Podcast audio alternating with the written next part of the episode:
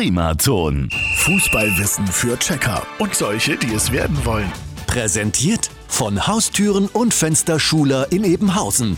Haustüren so individuell wie du. Heute mit der Frage, welche abgefahrenen Fanartikel gab es bereits?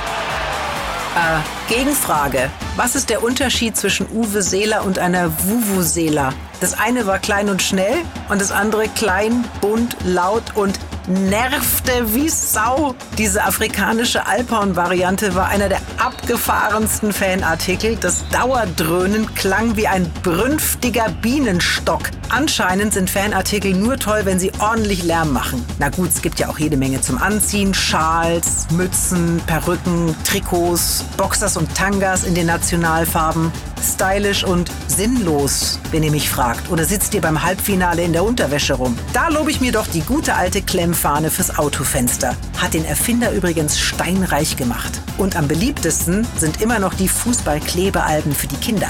Mittlerweile sammeln Erwachsene auch. Und es gibt Online-Börsen für große und kleine Jungs und Mädchen, die Sticker tauschen möchten. Übrigens, äh, mein Nachbar bräuchte noch Kimmich und Ronaldo. Er hat äh, Neuer und Sané doppelt und auch jede Menge von den seltenen, die, die so schön glitzern.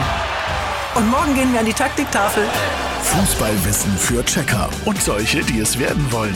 Präsentiert von Haustüren und Fensterschuler in Ebenhausen. Haustüren so individuell wie du. Primaton.